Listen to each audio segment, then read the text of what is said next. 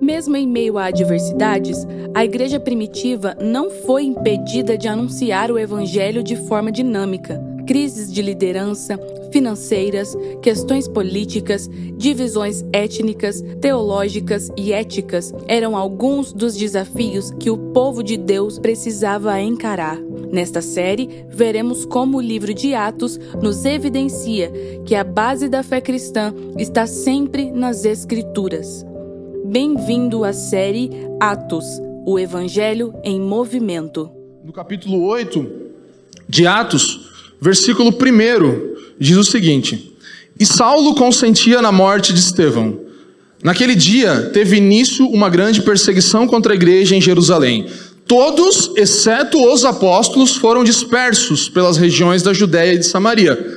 Alguns homens piedosos sepultaram Estevão e fizeram grande lamentação por ele. Saulo, porém, queria destruir a igreja. Indo de casa em casa, arrastava homens e mulheres, lançando-os na prisão. Enquanto isso, os que foram dispersos iam por toda parte pregando a palavra. Filipe foi à cidade de Samaria e anunciava Cristo ao povo dali. As multidões unânimes davam atenção às coisas que Filipe dizia, ouvindo-as e vendo os sinais que ele fazia. Pois os espíritos imundos, gritando em alta voz, saíam de muitos que estavam possuídos por eles, e muitos paralíticos e coxos foram curados. E houve grande alegria naquela cidade. Versículo 9: Havia naquela cidade um homem chamado Simão, que praticava artes mágicas e deixava o povo de Samaria admirado. Dizia ser alguém muito importante, e todos lhe davam ouvidos, do menor ao maior, dizendo: Este homem é o poder de Deus, chamado grande poder. Davam atenção a ele porque durante muito tempo os havia impressionado com as suas artes mágicas. Quando, porém, deram crédito a Filipe, que os, que os evangelizava a respeito do reino de Deus e do nome de Jesus Cristo, iam sendo batizados tanto homens como mulheres. O próprio Simão abraçou a fé e, tendo sido batizado, acompanhava Filipe de perto, observando extasiado os sinais e grandes milagres praticados.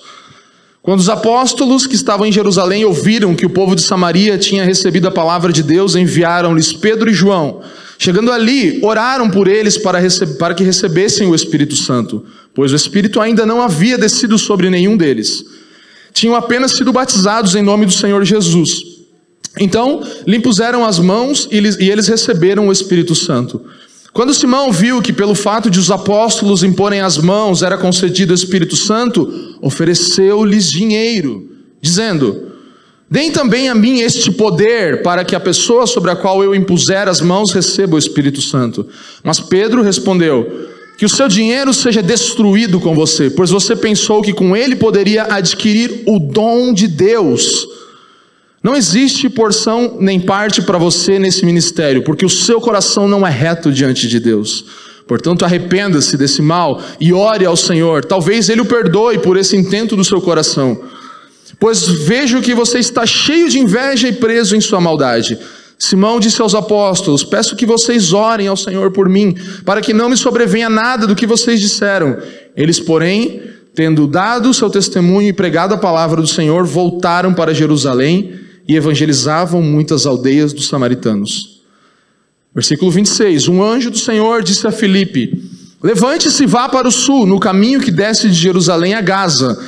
Este se acha deserto. Filipe se levantou e foi. Havia um etíope eunuco, alto oficial de Candace, rainha dos etíopes, o qual era superintendente de todo o seu tesouro. Ele tinha vindo adorar em Jerusalém e estava regressando ao seu país. E assentado na sua carruagem vinha lendo o profeta Isaías. Então o Espírito disse a Filipe: aproxime-se dessa carruagem e acompanhe-a. Correndo para lá, Filipe ouviu que o homem estava lendo o profeta Isaías. Então perguntou: O senhor entende o que está lendo? E ele respondeu: Como que eu poderei entender se ninguém me explicar? E convidou Filipe a subir e sentar-se ao seu lado. Ora, a passagem da escritura que ele estava lendo era esta: Foi levado como ovelha ao matadouro, e como um cordeiro mudo diante do seu tosquiador, ele não abriu a boca. Na sua humilhação lhes negaram justiça. Quem poderá falar da sua descendência? Porque a vida de dele é tirada da terra. Então eunuco disse a Filipe: Peço que você me explique a quem se refere o profeta. Fala de si mesmo ou de outra pessoa? Então Filipe explicou. E começando com essa passagem da Escritura, anunciou-lhe a mensagem de Jesus. Seguindo pelo caminho, chegaram a certo lugar onde havia água. Então eunuco disse: Eis aqui água, o que impede que eu seja batizado? Filipe respondeu: É lícito, e se você crê de todo o coração. Então ele disse: Creio que Jesus é o Cristo, Cristo é o Filho de Deus. Então mandou parar a carruagem, ambos desceram a água e Filipe batizou o eunuco.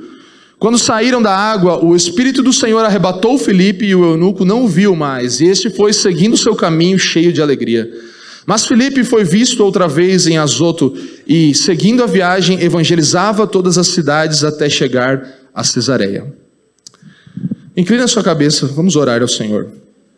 Pai, nós te damos graças por tua bendita palavra nessa manhã. Te damos graças porque a tua palavra é imutável e o teu espírito se move constantemente, Senhor. E nós pedimos agora, pela graça do Espírito, o mesmo Espírito que inspirou você, Espírito Santo de Deus, inspirador das Escrituras Sagradas, agora ilumine a mesma Escritura para nós, os teus filhos, nessa manhã. Nós clamamos que os nossos olhos sejam abertos, ouvidos desimpedidos, coração se dobre às tuas verdades, Pai, e que possamos realmente receber o Espírito do Senhor que nos capacita a ouvir, compreender e viver as palavras dessa lei, Senhor. Que possamos realmente ser mudados, transformados, que possamos ser totalmente mudados pela Escritura nessa manhã, levados de um lado para uma outra direção, para uma direção clara, desimpedindo tudo aquilo que nos deixa de se tornar parecido com você, Senhor. Nós oramos e pedimos isso e agradecemos por tão doce escritura, por palavra tão transformadora, por aquilo que você pode fazer através da tua palavra e do teu espírito em nós nessa manhã. Em nome de Jesus, o teu filho, nós oramos. Amém.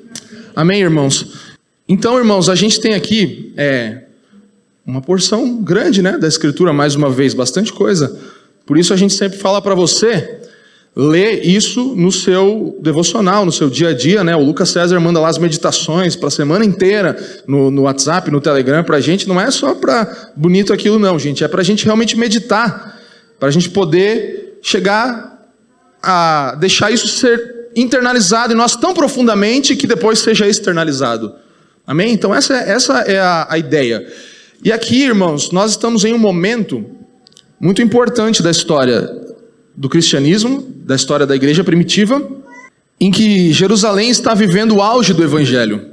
Jerusalém está vivendo o momento auge do evangelho. E Samaria agora é o próximo alvo do evangelho. Então Samaria, conforme a promessa, né, Jerusalém, Judéia, Samaria, até os confins da terra. Então, agora estamos vendo uma expansão do evangelho para um lugar mais além. Até o 7, algo aconteceu, e agora a partir do 8 nós temos uma expansão, já um, um, um cumprimento daquilo que aconteceria com o evangelho até chegar em nós hoje. Então, Jerusalém agora não é mais o centro da adoração é, no mundo, o centro da ação de Deus no mundo, porque agora o santo templo que estava em Jerusalém agora chama-se igreja, né? Chama-se um templo vivo, chama-se a morada do Espírito. Eu e você somos parte disso. Então agora nós temos uma expansão maior, ainda saindo dos muros de Jerusalém, e a perseguição vem aqui para cumprir os propósitos de Deus nessa expansão do reino. A perseguição chega para que o avanço do evangelho aconteça também. E assim como um vento, essa perseguição vem e sopra sobre aquelas sementes que estavam ali em um determinado local, e esse vento de perseguição vem e sopra aquelas sementes para se espalharem em novos locais, em novas áreas onde o evangelho agora será pregado e anunciado e pessoas serão incluídas nessa realidade. Então, eu dei o título dessa mensagem dessa manhã, está diferente da ordem do culto aí, porque enquanto eu meditava, eu pensava que características muito claras desse texto, e lendo bastante coisa, ouvindo bastante coisa, eu comecei a perceber que inclusão é uma coisa legal aqui nesse texto. Então, o evangelho inclusivo e exclusivo é o que falaremos nessa manhã. Como o evangelho é inclusivo, mas ao mesmo tempo ele tem um modo exclusivo de atuar. E eu queria que você se dedicasse com a sua atenção para ouvir isso. Mais uma vez, lembro que se alguma mãe, pai precisar do berçário, nós temos ali embaixo, você pode usar, e a transmissão do culto continua simultaneamente. Então, para que você não se perca e dê da sua atenção, para que a gente compreenda as verdades do Evangelho nessa manhã. Então, gente, não foi um acidente de percurso que aconteceu aqui, foi uma agenda. Uma agenda de Deus. Deus tinha planejado que isso acontecesse. Não foi algo que, ah, e agora? O que vai acontecer? Estamos sendo perseguidos. Não, a agenda de Deus era essa.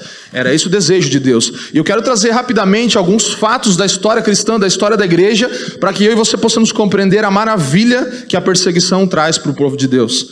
É interessante aqui nós olharmos que já no, no início aqui do, do texto, né, o versículo 3 vai falar que Saulo era o queria destruir a igreja, né? Ele ia de casa em casa, indo de casa em casa, arrastava homens e mulheres. Então, esse é um de casa em casa que você não gostaria de participar, talvez, né? É o, de casa em, é o mesmo de casa em casa que partiu o pão, que reunia a igreja. Agora, Paulo, vou, vou de casa em casa também. Vou, vou ver, vou entrar no site lá para ver em qual que eu vou essa semana para matar uns crentes em Jesus.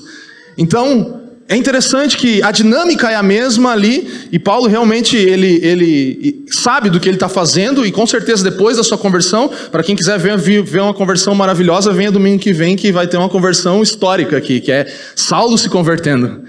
Talvez a maior conversão da história cristã, a mais influente para nós até hoje, a conversão desse cara, Saulo. Então vai ter avivamento semana que vem, vai. Vai ser forte, igreja, forte. Então, o que, que acontecia na história? Basicamente, ah, nós podemos perceber ao longo da história cristã que, por exemplo, já lemos isso aqui. O Sinédrio tentou prender os apóstolos, porém, a igreja. O Sinédrio tentou prender os apóstolos, porém, a igreja se tornou mais intrépida. Não é verdade?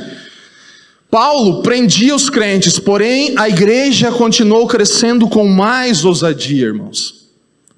Olha que maravilha. A igreja continuou crescendo com mais ousadia. Os imperadores romanos tentaram deter a igreja queimando os crentes e jogando-os nas arenas, porém a igreja se multiplicou ainda mais. Em 1553, a rainha Maria Tudor mandou queimar em praça pública os líderes da igreja e promoveu um verdadeiro banho de sangue.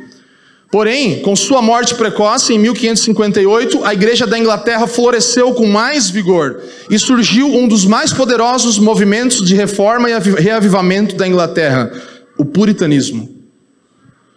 As perseguições japonesas e comunistas na Coreia do Sul não conseguiram destruir a igreja. Ao contrário, a igreja sul-coreana é uma das mais robustas e crescentes do mundo, irmãos.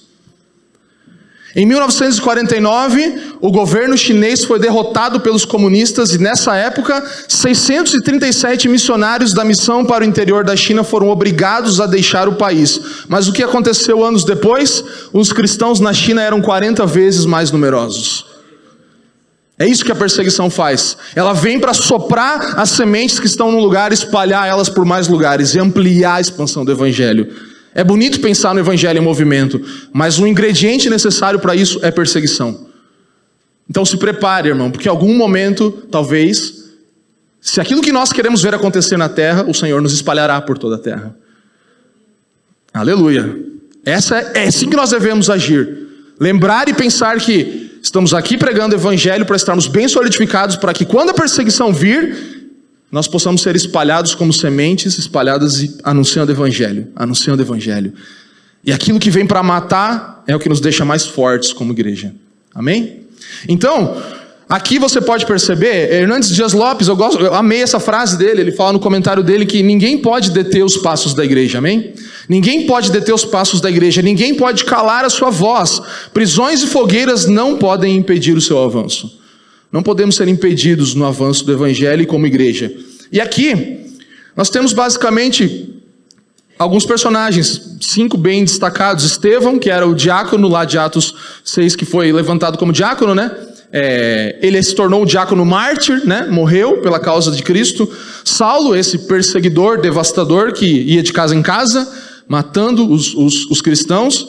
Filipe, nós temos aqui também, que é o diácono evangelista. Filipe também estava naquele grupo dos diáconos que o texto cita. Temos Simão. Simão é o crente fake, né? Falso convertido, que diz que se converteu, mas não parecia isso, segundo o texto. Temos aqui o eunuco etíope também, que é o excluído que foi incluído. Ele era um excluído, nós vamos ver isso E ele foi incluído. Então eu quero dividir isso em duas partes, talvez a primeira seja um pouco maior, que é falando sobre a, o evangelho como algo inclusivo e depois como algo exclusivo.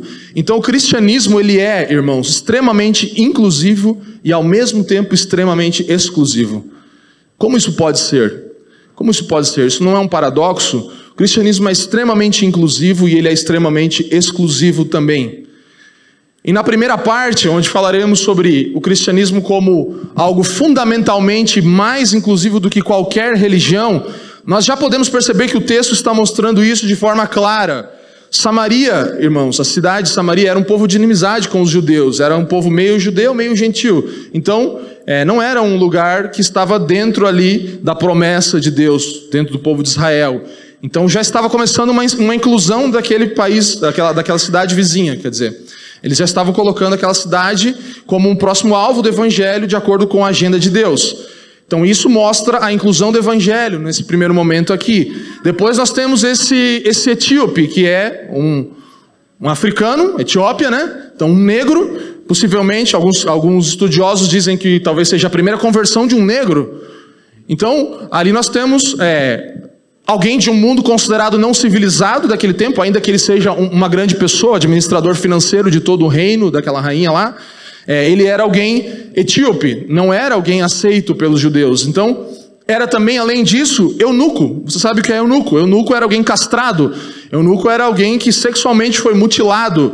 Então, mais ainda excluído pelo judaísmo agora mais ainda excluído.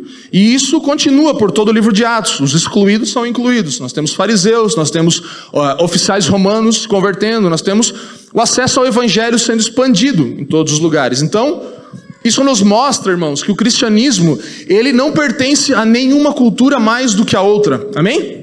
Concorda comigo? O cristianismo não é mais de uma cultura do que de outra cultura, não é mais dos europeus do que dos africanos, ou mais dos, é, da Oceania do que do, do Oriente Médio. Não, ele é para todas as culturas. Nós cantamos aqui que o Senhor escolheu, pagou para si povos de todas as tribos, línguas, nações, raças, classes sociais, gêneros. Amém? Esse é o evangelho. Então o cristianismo, irmãos, é a maior expressão de inclusão, de inclusão multicultural, raças, classes, Pessoas diferentes de todos os tipos e nações são parte da família de Deus. E é interessante, irmãos, que você olhar um, algum cientista religioso vai poder avaliar isso bem e, e ver que todas as principais religiões que existem, elas ainda estão com a sua maioria de adeptos nas regiões geográficas aonde elas iniciaram. Então você vai ter as regiões, as religiões orientais, a grande maioria dos seus adeptos estão naquela área ainda. Então você vai ver isso na maioria das religiões. Mas no cristianismo isso é totalmente diferente, porque o cristianismo geograficamente se espalhou em culturas e, e áreas diferentes. O cristianismo se espalhou pelo mundo, irmãos. Essa é a inclusão do cristianismo. Então imagine que 100% dos cristãos estavam nesse lugar aqui agora, e agora nós vemos uma expansão muito grande para todas as culturas, povos, tribos, línguas, raças, nações, classes sociais, gêneros, homens mulheres, né?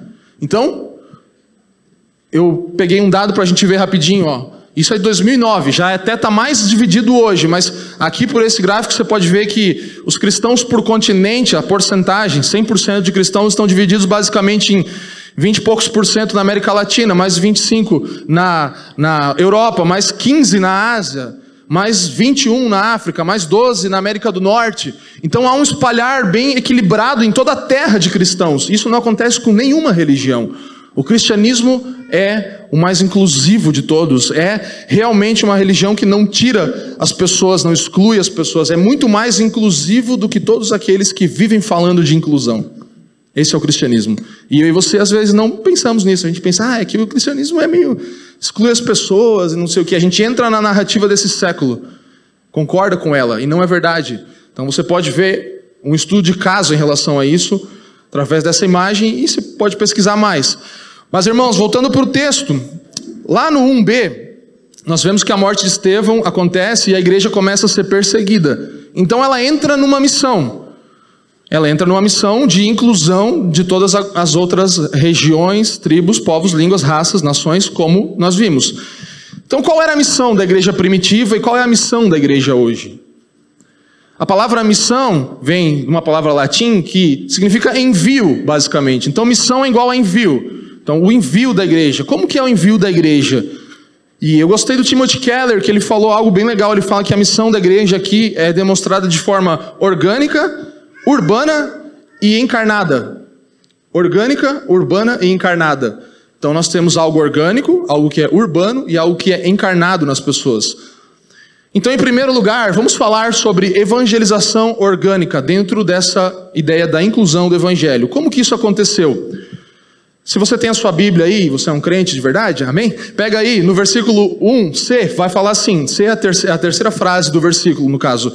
Então está escrito assim: Todos, exceto os apóstolos, foram dispersos pela região da Judéia e da Samaria. Olha que interessante, irmãos. Todos, exceto quem? Os apóstolos. Então os apóstolos ficaram em Jerusalém, certo? E quem foi? Todos foram espalhados pelas principais cidades, ali começando pela Samaria, menos os apóstolos, menos os líderes. Foi um espalhar da igreja, não dos líderes da igreja. E eles foram pregando, versículo 4, acompanhe na sua Bíblia aí, fala que eles foram pregando a palavra. E esse pregando no sentido original, é igual a falar, basicamente. Não é um pregar de púlpito. Então não era de pessoas ordenadas a pregar o evangelho num púlpito, por exemplo, um líder. Não, era nas conversas. Esse falar era no dia a dia. Era quando tinha pessoas juntas ali, tinha um irmão pregando o evangelho. Ele estava ali anunciando a palavra. Ele estava ali falando disso. Então, esse é o tipo de é, envio orgânico que aconteceu aqui. Então, não de púlpito, mas no meio do povo. Tim Keller ele fala algo que é muito legal. Ele fala assim que todo cristão deve deixar de ser um consumidor para se tornar um provedor do evangelho. Todo cristão deve deixar de ser um consumidor do evangelho para se tornar um provedor do evangelho. Amém? Posso ouvir um amém? Todo cristão deve fazer isso. Deixar de ser consumidor. Não venha, irmão, para consumir um culto. Não venha consumir um culto. Não venha Sabe, a gente falou ontem na intro aqui, tem irmãos que estão aqui, tiveram no primeiro culto, ficaram 5, 6 horas ouvindo a gente ontem e ainda veio no primeiro culto aí. Falei, esses irmãos, eles estão no avivamento. Você está com preguiça de ler a Bíblia, de vir na igreja, tem que falar com os novos membros da família, tá? Que os caras ouviram muita coisa ontem. A gente falou que uma das coisas aqui é que quando você vai ver uma igreja onde você vai congregar, você não vai escolher se as cadeiras são legais, se tem um ar-condicionado, que você não vai precisar ficar passando calor, se a galera da música toca bem e tal. Todas essas coisas podem ajudar ou atrapalhar, mas não é isso. Isso, isso é o tipo de mentalidade consumista que o cristão tem, infelizmente, hoje. Que vai para consumir um culto legal. Já teve gente que parou de congregar conosco porque encontrou uma igreja que tinha uma estrutura de ministério infantil melhor. Isso é muito triste. Por mais que a gente queria poder ter estruturas melhores, mas não é a prioridade, não é uma estrutura, porque senão você é um crente de shopping center. Você acha que aqui é mais um shopping onde você vai comprar um hambúrguer, entendeu?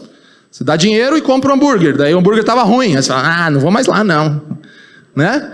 Esse é o tipo de consumismo cristão. E nós somos chamados a ser provedores do evangelho, irmãos. Você é um provedor do evangelho. Sabe provedor de internet assim que se distribui? É isso. Provedor. Provedor do evangelho. O Evangelho, irmãos, não esqueça disso jamais. O que, que Romanos 1,16 fala? Que o Evangelho é o poder de Deus para a salvação de todo aquele que crê. Nós não podemos perder isso de vista jamais. Irmãos, a igreja é a única agência missionária do reino de Deus. A agência missionária é a igreja. Não estou falando contra os missionários que são enviados a campo. Nós enviamos aqui, nós sustentamos, ajudamos missionários que são enviados a um campo, mas a agência missionária real do reino de Deus, responsável por levar a mensagem do evangelho até os confins da terra, se chama igreja. Amém? A igreja é responsável por isso. Não, não terceirize a responsabilidade de anúncio do evangelho a líderes e nem a missionários enviados. Nós somos responsáveis. Então, irmãos, o que nós vemos aqui é que o cristianismo não é uma organização piramidal. Não é, é, não houve ninguém que falou, não teve um apóstolo Pedro que falou, gente, agora a agenda para essa semana é Samaria, povo, então vai lá, vamos orar junto, vou enviar vocês, vocês vão, beleza? Não, não teve isso, não teve uma ordem, foi uma coisa que aconteceu, foi algo dinâmico da igreja. Eles foram, eles caminharam. Quem decidiu essa Samaria? Quem enviou aquele povo? Não foi uma ordem superior dos apóstolos. O texto não fala isso, foi natural, foi orgânico. Dentro da agenda de Deus, como eu falei no início. Então, por meio do martírio, e da perseguição, há aqui um movimento do Evangelho. O evangelho se movimenta aqui. Ele anda, ele vai para um outro lugar. E aí agora alguns podem ficar animados, falar, é isso aí, igreja orgânica, orgânica church, né? Vamos lá. Não, gente. Se ao mesmo tempo não era piramidal, o cristianismo também não é uma organização o quê? Anarquista. O cristianismo não é uma organização anarquista. O que, que é anarquista? É quando não há uma ordem, não há ninguém governa, não há uma liderança. Não.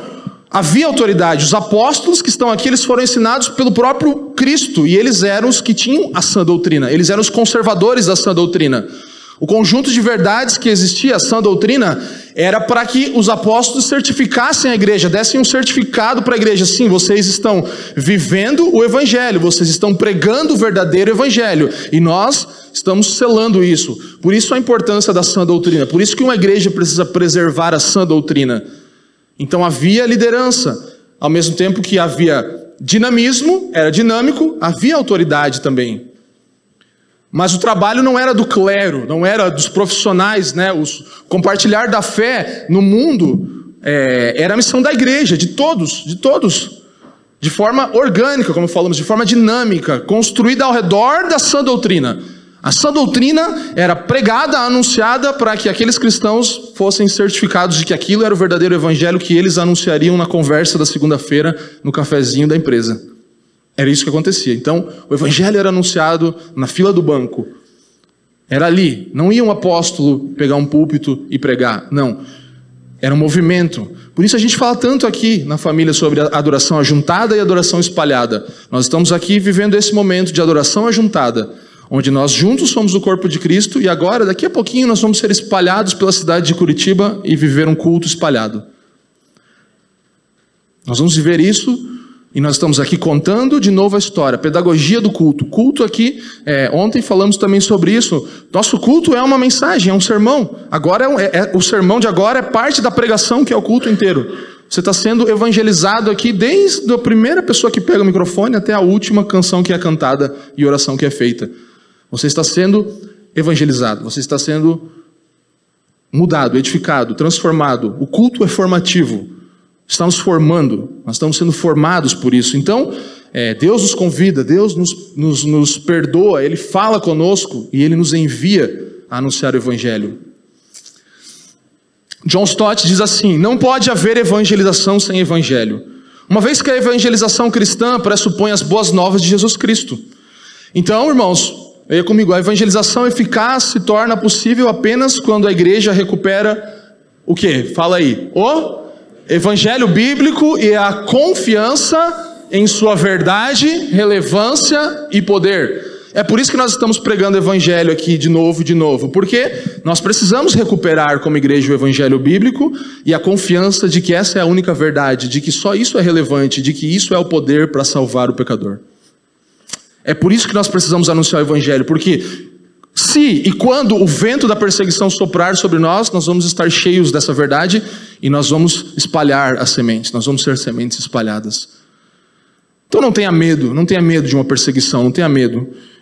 Eu creio que Deus ele vai provavelmente nos mover do nosso conforto, como nação brasileira ou coisa assim. Eu não sei, ninguém sabe, né? Mas nós vamos ser movidos um pouco cada vez mais e tomara que isso aconteça mesmo, para que a gente seja espalhado não no sentido de perder a vida da igreja, porque a igreja estava aqui congregando, eles estavam juntos, mas eles também foram espalhados por algumas coisas.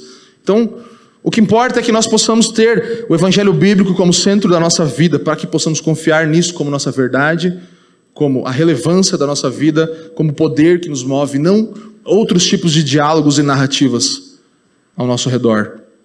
O evangelho é a verdade, é relevante, é o poder de Deus para salvar aquele que crê. Sabe, irmãos, quando a perseguição vier, essa é a confiança da igreja, deve ser. Em segundo lugar, avançando, evangelização urbana. Então vimos uma evangelização orgânica que acontece porque não era o clero, não eram os apóstolos, mas eles ficaram em Jerusalém e a igreja foi enviada. Os irmãos foram espalhados pela perseguição.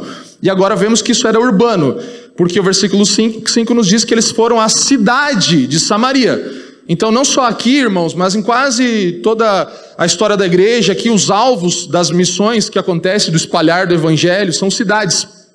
Por isso é uma evangelização urbana. Depois, no, no, capítulo 16 de Atos, nós temos a visão de Paulo sobre a Macedônia. E o que, que ele faz? Ele vai para Filipos, ele vai na maior cidade, porque de lá o evangelho ia se espalhar por toda a província da Macedônia. Então há um alvo de, de pregar as cidades. Em Antioquia nós vemos a mesma coisa, uma cidade de referência. As grandes cidades, irmãos, são centros culturais, são centros políticos, centros econômicos, de onde verdades se espalham, de onde coisas se espalham, são referências estratégicas. Por isso nós falamos que nós somos e queremos ser cada dia mais uma igreja para a cidade de Curitiba. Nós queremos poder usufruir dessa cidade modelo, como Curitiba é chamada, para ela também ser a cidade de modelo do Evangelho. Amém?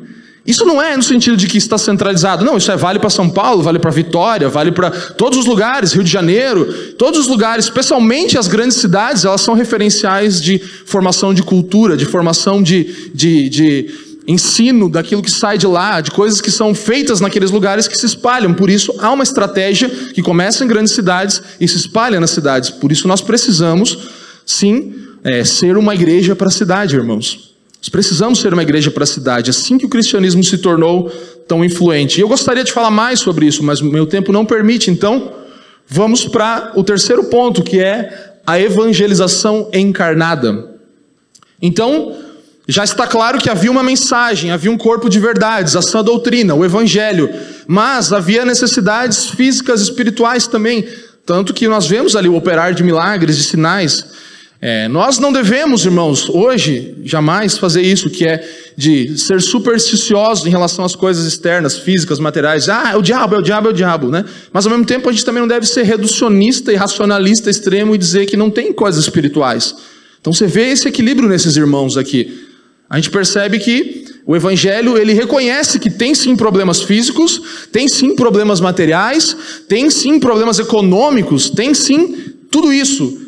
E tem sim uma resposta para tudo isso, que é o evangelho. O evangelho responde, dialoga com todas essas coisas. Então, milagres aconteceram, e nós já falamos que não há uma norma para que aconteça do mesmo jeito hoje, na mesma intensidade. Nós cremos na continuidade dos dons. Mas, ao mesmo tempo, nós sabemos que foi um momento específico em que a, a, a, o, esse, essa força maior do operar dos milagres e sinais foi como nunca na história. Então, contexto de Atos é uma dobradiça da história, é um momento de transição, de ampliação, de expansão do Evangelho. Então, podemos ter ainda hoje isso, sim, mas também vamos auxiliar as pessoas dos modos naturais porque o que importa para nós hoje, isso não deve ser negligenciado, é o espírito com, com o qual a igreja de Atos se movia. Isso deve estar em nós hoje, com certeza. Ainda que algumas coisas não são normativas, o espírito deve ser o mesmo hoje. Sabe? O Senhor pode operar milagres no nosso meio, ou por meios naturais nós precisamos viver um evangelho encarnado, que responde também às questões externas das pessoas. Porque esse foi o meio, no versículo 6, que a cidade de Samaria deu atenção para o anúncio do Evangelho. Sabe, nós teremos atenção. Olha o versículo 6 aí na sua Bíblia. Versículo 6 fala assim: ó. As multidões unânimes davam atenção às coisas que Felipe dizia. Davam atenção às coisas que Felipe dizia.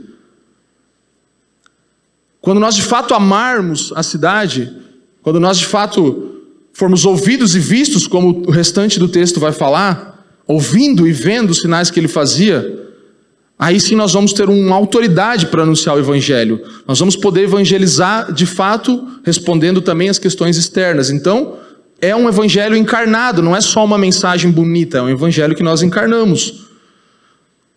Aqui o evangelho está quebrando barreiras em Samaria, está iniciando um quebrar de barreiras, e o resultado é o versículo 8, irmãos. Olha só que maravilhoso o versículo 8. Versículo 8 diz assim: e houve grande alegria naquela cidade. E houve grande alegria naquela cidade. Nós precisamos ser a alegria da nossa cidade, irmãos. A igreja precisa ser a alegria de Curitiba.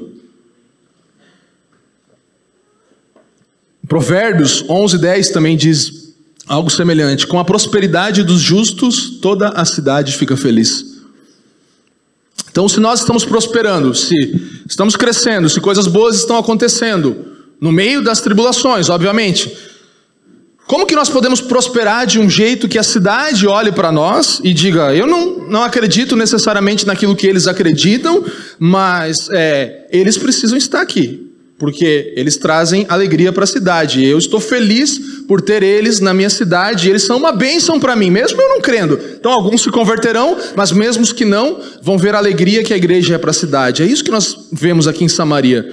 Isso acontece por meio do evangelho se espalhando, irmãos, de forma orgânica, nos centros urbanos, como nós estamos, e também de forma encarnada nos cristãos. Esse é o espalhar do evangelho. E agora nós temos uma figura pulando um tanto para frente, que é Simão. Simão, aqui, é, o versículo 20, vou pular direto para essa parte, versículo 20, fala assim, ó.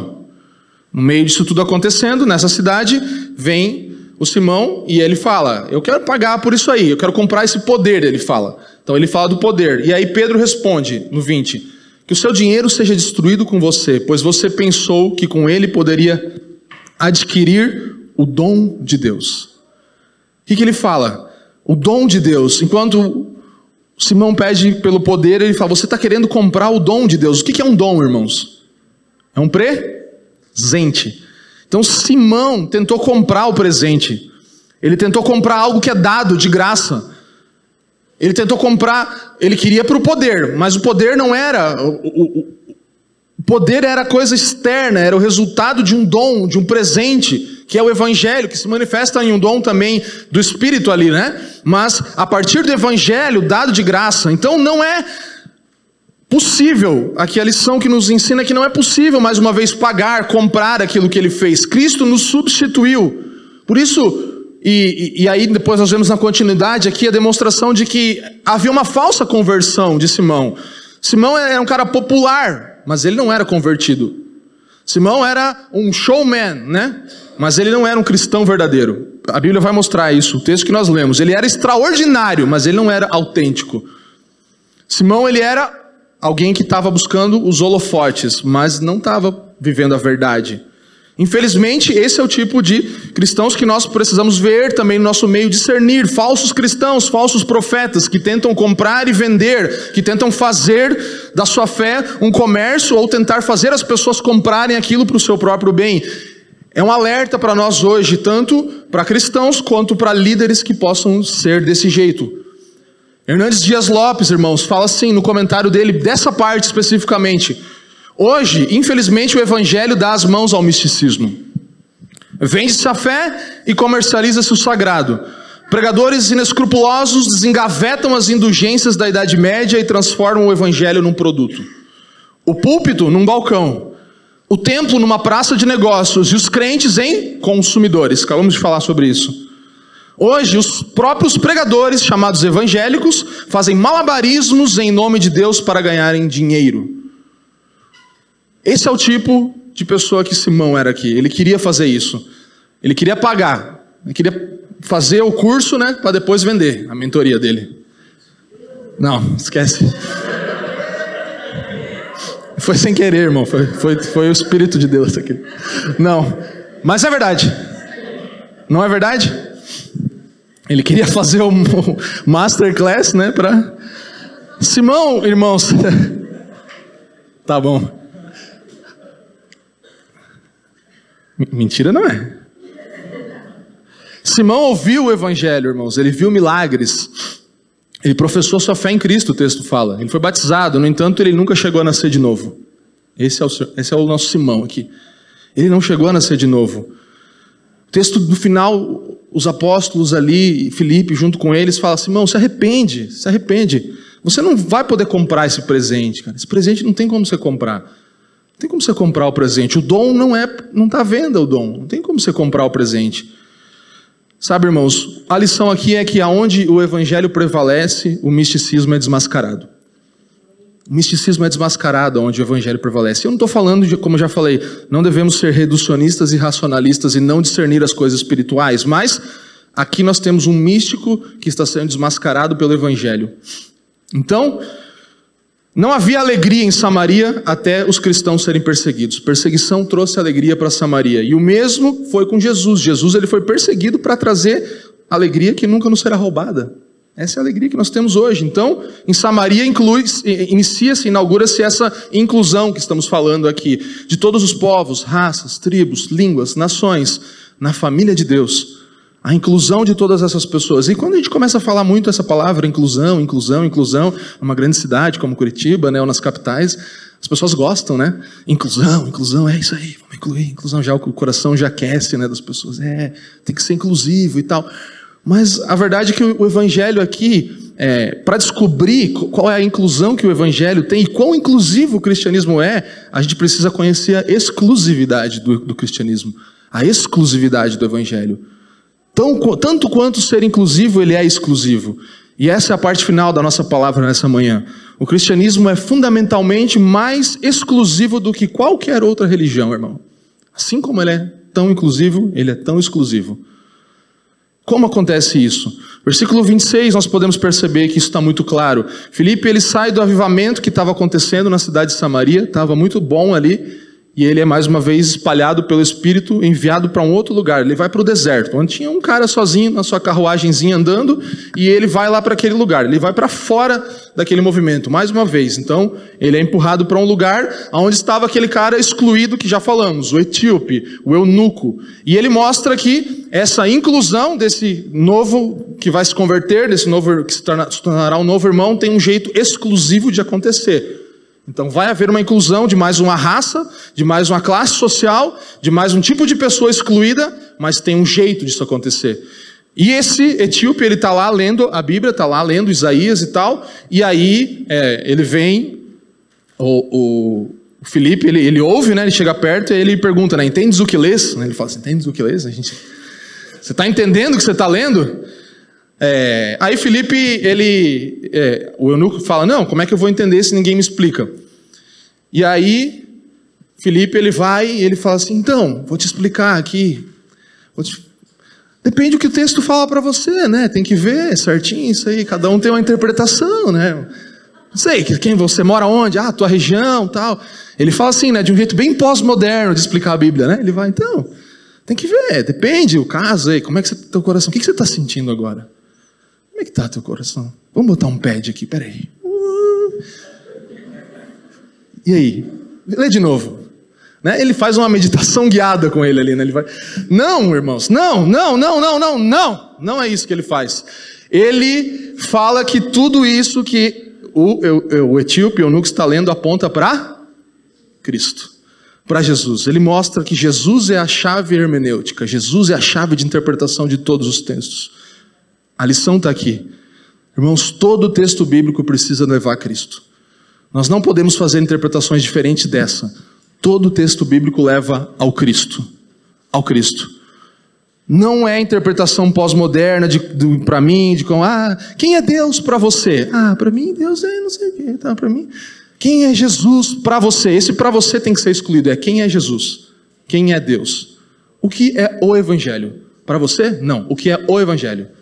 Para todos. O que é Cristo? Para todos. O que é Deus? Para todos. O que é Deus? Ponto. Então, aqui está muito claro isso. O texto bíblico aponta para Cristo. Nós não podemos usar a Bíblia, irmãos, para defender as nossas filosofias e pensamentos ou as coisas que a gente quer fazer ou né, usar para o slogan lá o texto bíblico. Não, não é para isso que a Bíblia é. A Bíblia aponta para Cristo. O cristianismo é exclusivista. Aqui está a exclusividade do Evangelho é exclusivo. Irmãos, todas as religiões foram fundadas por algum profeta, por algum sábio, por algum, é, alguma pessoa que estava meditando e tal, e aí fala, vamos fazer um caminho aqui que vai levar para um determinado Deus. É assim que começam as religiões. Todas apontam para um método para chegar lá. Tem os oito passos lá do budismo, tem os seis não sei do que, tem hinduísmo e tal, tem todas essas coisas, e elas até concordam entre si que no final elas vão dar no mesmo lugar, no alto da montanha, lá onde tem um ser superior. Então isso são as demais religiões. Todas apontam para um método e passos para chegar nesse lugar. Então, é, o ser superior vai estar lá do outro lado. A diferença para o cristianismo qual é? Jesus ele não aponta um caminho para Deus, ele não aponta isso, ele diz: Eu sou Deus. Eu sou Deus. Não estou apontando para Deus. Eu vim, eu sou Deus. Eu encarnei e eu sou Deus. E ele diz: Você não vai chegar lá em algum lugar. Não é isso que, que, que, Cristo diz. Não vai chegar a um ser superior. Não tem um estado elevado que você vai alcançar se você fizer isso, isso e aquilo. Ele fala: Eu sou Deus e você não vai ter que fazer coisas para chegar a um lugar. Eu sou Deus e eu vim até você. Não estou falando para você vir até mim. Você não vai conseguir vir até mim nunca. Eu vim para vocês. Isso é o Evangelho, irmãos. É diferente de todas as religiões e é exclusivo, é só desse jeito que o cristianismo acontece. Eu, Deus, Cristo, Jesus, vim até vocês, é o que Cristo nos ensina, nos fala, nos mostra e faz por nós. Então você nunca conseguirá, você não vai fazer por você. Eu sou Deus e eu vim te encontrar. É o que Cristo te fala mais uma vez hoje. Seja evangelizado nessa manhã. Amém? A teologia fala sobre um termo que é o exclusivismo cristão. E essa tem sido a visão das igrejas reformadas e biblicamente ortodoxas ao longo dos séculos. É o ensinamento de que, um, Jesus Cristo é o único Salvador, e que, dois, é essencial crer nele para ser salvo. Esse é o exclusivismo do Evangelho, que é inclusivo, como já falamos até aqui. O cristianismo é a mais inclusiva e a mais exclusiva religião existente. O único caminho. Mais inclusive, mais exclusivo. E o etíope eunuco aqui, ele tinha feito tudo, irmãos, para tentar alcançar o seu sucesso, para conquistar a posição que ele tinha de administrador ali. Para fazer aquilo, para ele estar tá tão perto daqueles reis, da rainha e tal lá, ele abriu mão de ter uma família. Ele se castrou, irmãos. E não, a gente não está falando de hoje que ninguém quer ter filho, que está numa fase aí que a pós-modernidade faz com que todo mundo viva para você mesmo. E não, a gente está falando do momento em que família era a coisa mais importante que existia, era a maior riqueza que as pessoas tinham. É só você estudar um pouquinho de história e até na Bíblia você vai ver isso. O quanto era importante passar o legado para a próxima geração. Esse eunuco etíope, ele, ele abriu mão disso para tentar conquistar a posição dele. Ele abriu mão da sua família, da sua posteridade numa sociedade que família era base, lar de fato, como deve ser hoje ainda no cristianismo, mas não é na sociedade geral. Então, ele era alguém importante, mas parecia ter um problema ali, parecia que eles tinham ainda um vazio. Ele faz essa viagem até Jerusalém, ele vai numa viagem extremamente perigosa, com quilômetros e quilômetros e quilômetros de distância pelo deserto, para chegar até Jerusalém, em busca de algo, poder adorar o Senhor. Foi lá no templo adorar, chegou lá e foi rejeitado.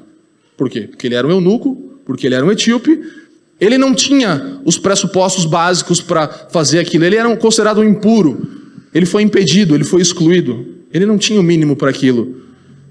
E aí Felipe vem e prega o evangelho, depois que ele já está indo embora daquela jornada, ele está lendo a Bíblia lá, lendo os profetas e tal. E aí ele, Felipe, com todas as diferenças que Felipe, um judeu de classe média, tinha com um etíope, eunuco, todas essas diferenças, que antes, há pouco tempo atrás, era inaceitável que eles até se falassem, agora ele vem e começa a explicar a Bíblia, começa a apontar para Cristo, começa a falar: Eu sei que você está buscando algo e eu vou te mostrar. Eu sei que você está tentando e eu vou, vou, vou te ajudar nesse processo aí de entender para quem essa escritura aponta. Sabe, eles tinham diferenças extremas, todos nós é, temos que entender isso, irmãos. Sabe, Felipe ele vai ele se abaixa. Ele não fala assim: Ó, oh, eu sou judeu, detentor da verdade aqui, eu sou o cara que pode te ensinar, que pode falar, que, que tem a verdade revelada. Fui um som diácono lá, tá aqui minha carteirinha de diácono e vou pregar o evangelho para você. Não. Ele prega o evangelho, a Bíblia fala. Então ele se coloca no lugar daquele cara. Ele vai na mesma altura dele, ele vê a realidade daquela pessoa e anuncia o evangelho daquele jeito. Ele fala: Fica tranquilo, fica tranquilo, meu irmão africano. Nós todos somos excluídos. Nenhum de nós vai poder fazer nada, mas a graça de Deus já fez tudo. Para mim também, para você também, para todas as pessoas. Esse é o anúncio do evangelho bonito que ele faz, maravilhoso, verdadeiro que ele faz. Anúncio do evangelho, irmãos, requer identificação, não uma postura de superioridade. Você não pode estar olhando de cima para baixo, falando, é, você, você, usou bastante droga, né? Tá, tá perdidinho, né, cara? Tá feio e tal. Mas vem cá, Jesus aqui em cima. Mais um pouquinho, sobe. Não, não é assim que nós anunciamos o Evangelho. Isso você está ouvindo de um pastor que foi um cristão legalista por muito tempo. Você está ouvindo de alguém que nasceu num lar cristão. Você está ouvindo de alguém que achava que fez tudo certo, que não se envolveu com ninguém, que casou com a sua primeira namorada e tal, né? Que tipo, fez tudo certinho, que não usou nada de nenhuma droga, que não fez, não se prostituiu, não fez nada. Mas que um dia foi confrontado pelo evangelho e falava: "Olha, tá vendo aquela mulher ali vendendo seu corpo na rua? Você é igual a ela". E é isso, gente. Isso não é menosprezar aquela mulher, mas é me menosprezar e olhar para as pessoas ao meu redor e começar a perceber, verdade, eu não sou mais do que ninguém. E isso Felipe faz. Ele prega o evangelho até para ele mesmo de novo se rebaixando para o lugar do etíope ali. Ele vai lá de novo e se revê naquela história. Então, isso é o evangelho sendo anunciado de forma a, a nos identificarmos, sabe? Cristianismo, irmãos, é isso é algo extremamente exclusivo. Por quê? Porque há um caráter substitutivo de Cristo. Só Cristo que poderia nos substituir. Exclusivamente Cristo. Nada do que nós façamos ou do que outra pessoa fizesse por nós.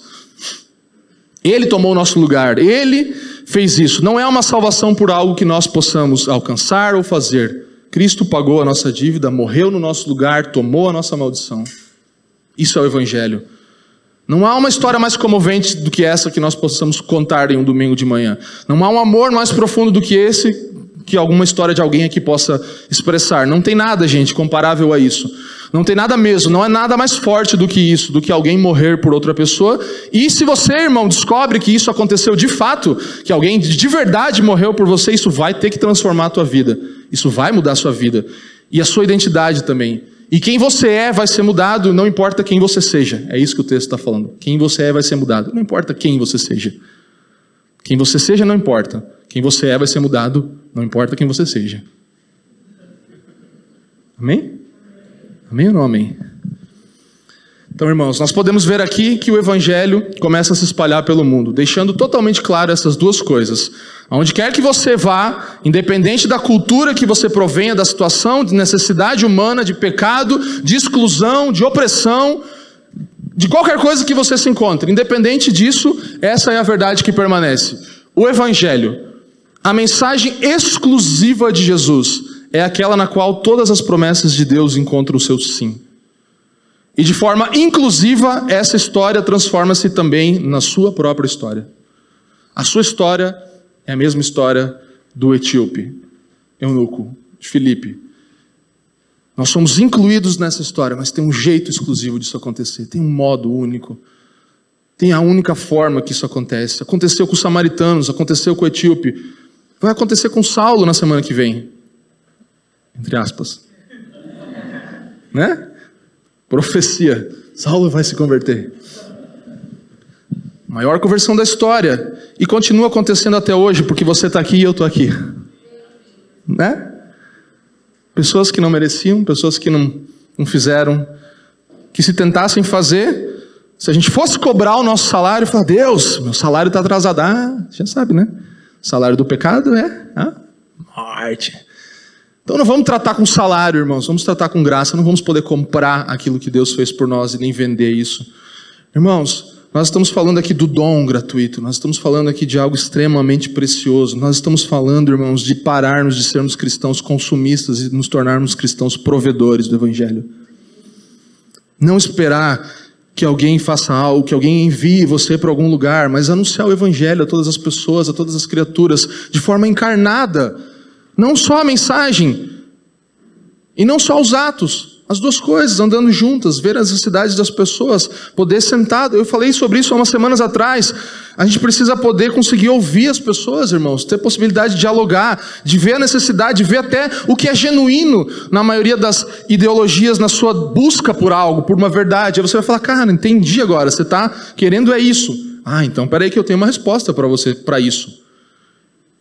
O secularismo, irmãos, ele tenta ser inclusivo. Tudo que acontece ao nosso redor nessa não religião hoje, tenta fazer isso. Ah, nós aceitamos todas as pessoas. Aí você vai para uma faculdade secularizada lá, aí vai um africano que acredita eh, nos, nos, espíritos lá, nos, nas todas as coisas que ele fazia, e ele chega e fala: Não, você é bem-vindo aqui, nós temos um espaço para você, nós te incluímos. E aí ele fala: É, eu tenho a minha religião, né? Eu creio na manifestação de uns espíritos assim lá da África, não sei o quê. Aí ele fala: Não, não, não, mas isso aí deixa fora, porque aqui é a razão, a gente tem a razão. Então não responde, você, o secularismo tem, tem uma inclusão que acaba com a cultura das pessoas. Aí o cristianismo vem e fala assim: não, você pode vir aqui, você pode entrar, você pode receber isso, e inclusive você está falando desses espíritos aí, essas coisas, a gente sabe, isso é verdade. E eu tenho uma resposta para você. Eu tenho uma resposta sobre isso. Isso é uma realidade espiritual que acontece de fato. Você pode ser liberto disso tudo e pode receber um novo espírito, o espírito de Deus sobre você agora. Entende? Não mata uma cultura. Redime, redime aquela pessoa e redime as coisas dentro dela, toda a realidade dentro dela, com razão e com as coisas espirituais também. Esse é o cristianismo que é extremamente inclusivo, mas tem um meio extremamente exclusivo de nos alcançar. Deus, o próprio Deus, vem e fala: Eu estou aqui, Cristo, e eu vim até você. Você não precisa fazer coisas para vir até mim. Obrigado por nos ouvir. A Família dos que Creem é uma igreja local em Curitiba comprometida com o Evangelho e a vida em comunidade. Para nos conhecer melhor e manter contato, acesse famíliadosquecreem.com.br.